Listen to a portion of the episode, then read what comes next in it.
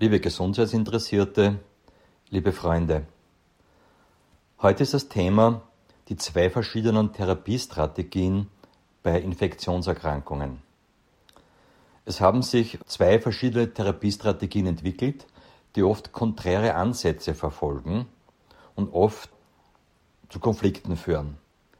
Die erste Therapiestrategie ist die symptomatische Strategie, die zweite die vernetzte kausale Strategie. Sie begründen sich auf eine verschiedene Sichtweise und vor allem Bewusstheit des Menschen. In einigen Beispielen möchte ich die unterschiedlichen Maßnahmen, die sich daraus ergeben, darlegen, damit ein Verständnis für beide Systeme erlangt werden kann. Die Infektionsprophylaxe durch Hygiene. Hier ist die erste symptomatische Strategie das oftmalige gründliche Händewaschen mit hochalkalischen Seifen. Das beseitigt die Kontaktkeime von den Händen, das wird durchaus erreicht. Es treten aber auch Nachteile ein, nämlich die Schwächung und Beseitigung eines Teils des Hautschutzmantels. Und durch die Austrocknung der Haut und Entstehen von Mikrorissen und Wegfall des Talgschutzmantels der Hautbarriere besteht nach einer Händereinigung ein erhöhtes Infektionsrisiko. Keime können leichter und tiefer in die Hautschichten eindringen.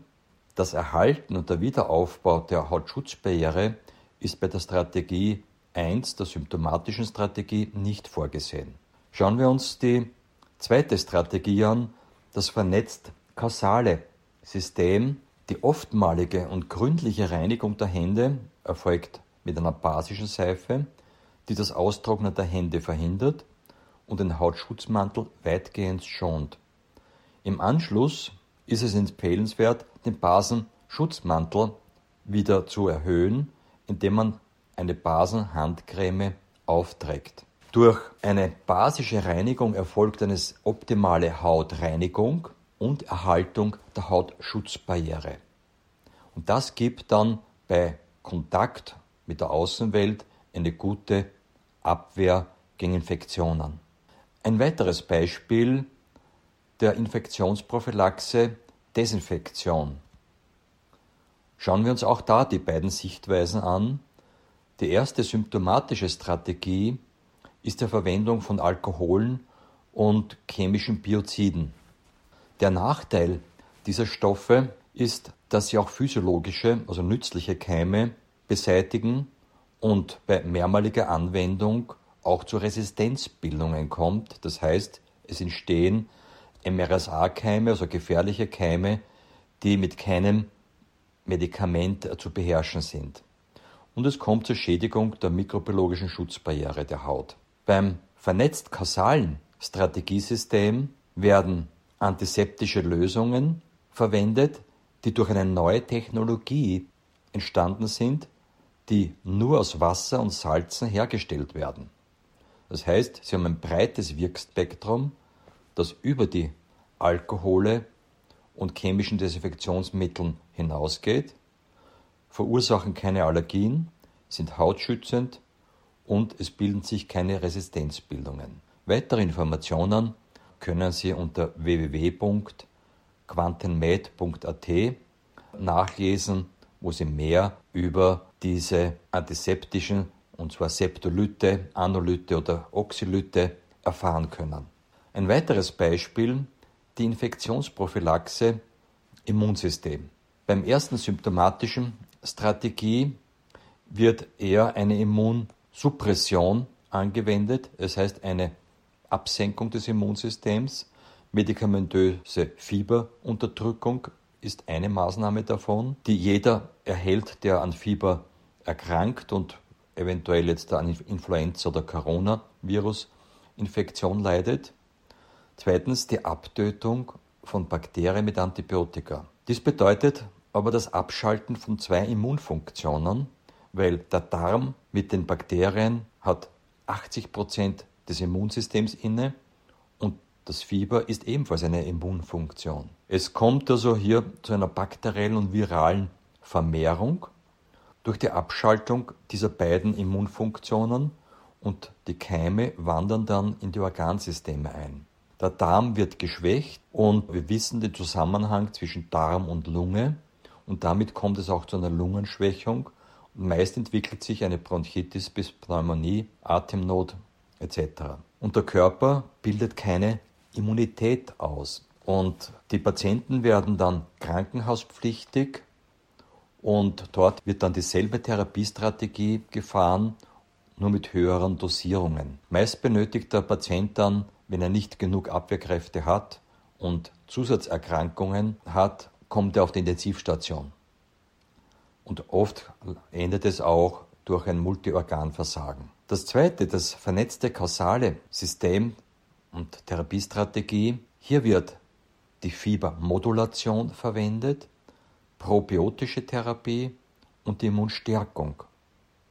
Mit der Fiebermodulation wird das Fieber auf ein verträgliches Maß gehalten, sodass die Immunfunktion Fieber wirken kann, das Fieber nicht so hoch wird und wer nicht fiebern kann, wird die Temperatur etwas erhöht. Das kann man wunderschön mit einem speziellen Essigsauen Eisen, das Eisenoxidoloxid, durchführen.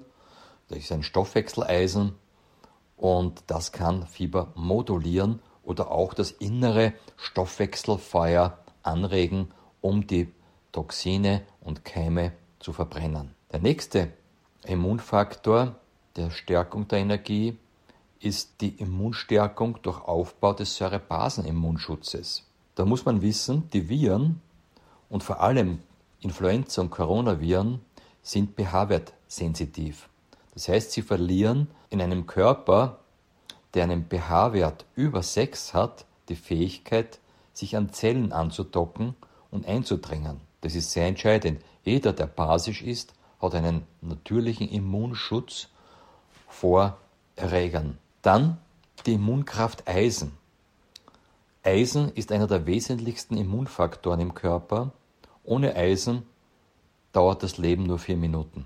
Eisen ist ja auch für die Sauerstoffbindung verantwortlich und vor allem ein neues elektrisches essigsaure Eisen, Oxidoloxid, ist durch ein hohes Redoxpotential ausgezeichnet. Das heißt, es ist hochelektrisch. Das entsteht durch die zwei verschiedenen Eisen in verschiedenen Oxidationsstufen. Dieses Eisen, dieses elektrische Eisen 2,3 Plus oder Eisenoxidoloxid ist ein richtiger Virenkiller Nummer 1. Viren halten auch eine elektrische Spannung nicht stand und zerplatzen förmlich und dieses Eisen hat eine hohe elektrische Redoxspannung von ja, 800 bis 1000 300 Millivolt. Ganz spannend, wenn Sie mehr wissen wollen, äh, lesen Sie Informationen über Eisen unter www.quantenmed. Auch Video, Film über Stoffwechsel ist hier ersichtlich. Dann ein weiteres Beispiel, die Immunprophylaxe durch Psyche, durch Stärkung der Psyche oder Schwächung der Psyche.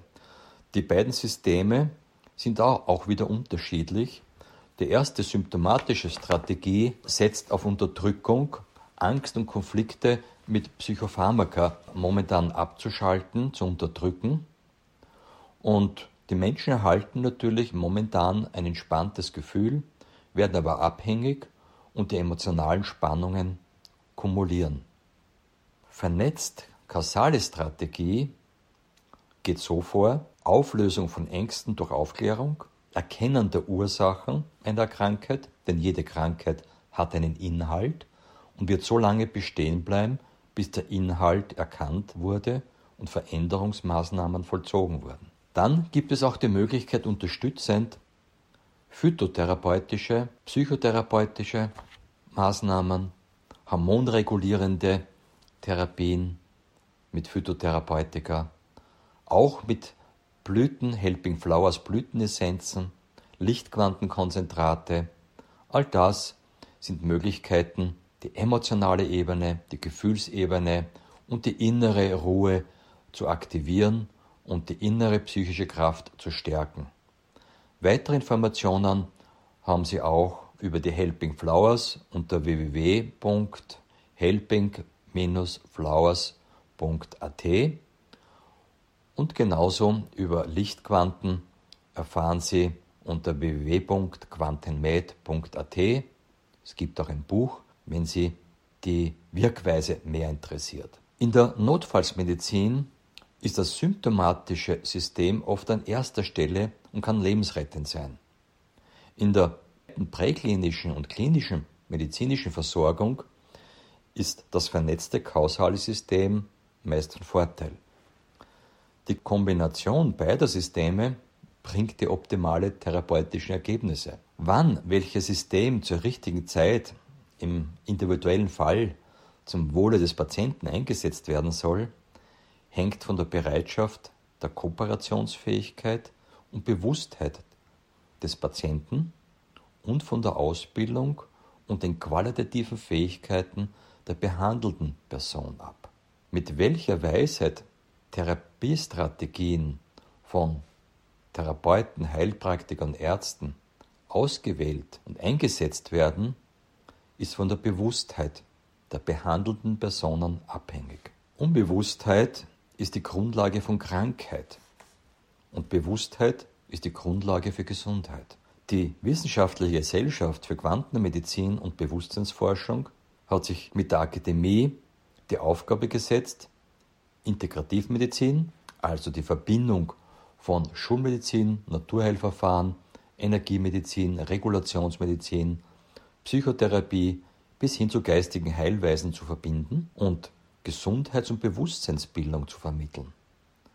Dies geschieht auf einer Basis durch die Verbindung von Naturwissenschaften und Geisteswissenschaften. Für welche Präventivmaßnahmen und Therapiestrategien sich der einzelne Mensch entscheiden, obliegt jedem seiner Weltanschauung und Bewusstheit. Jeder kann frei wählen und bestimmt auch damit seine Erfahrungen, die daraus folgen. Ja, ich wiederhole nochmals, ganz entscheidend. Jeder kann frei wählen und bestimmt auch damit mit seiner Wahl die Erfahrungen, die daraus folgen.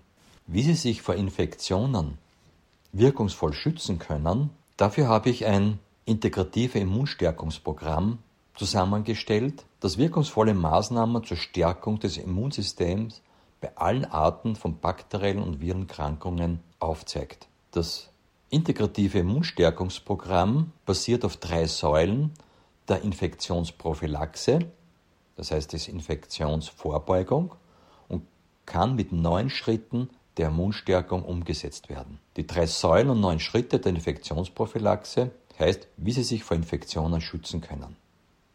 Und hier gibt es eben diese neun Punkte, die in einem eigenen Upspeak behandelt werden. Ich danke für Ihre Aufmerksamkeit. Ihr Dr. Ewald Töth.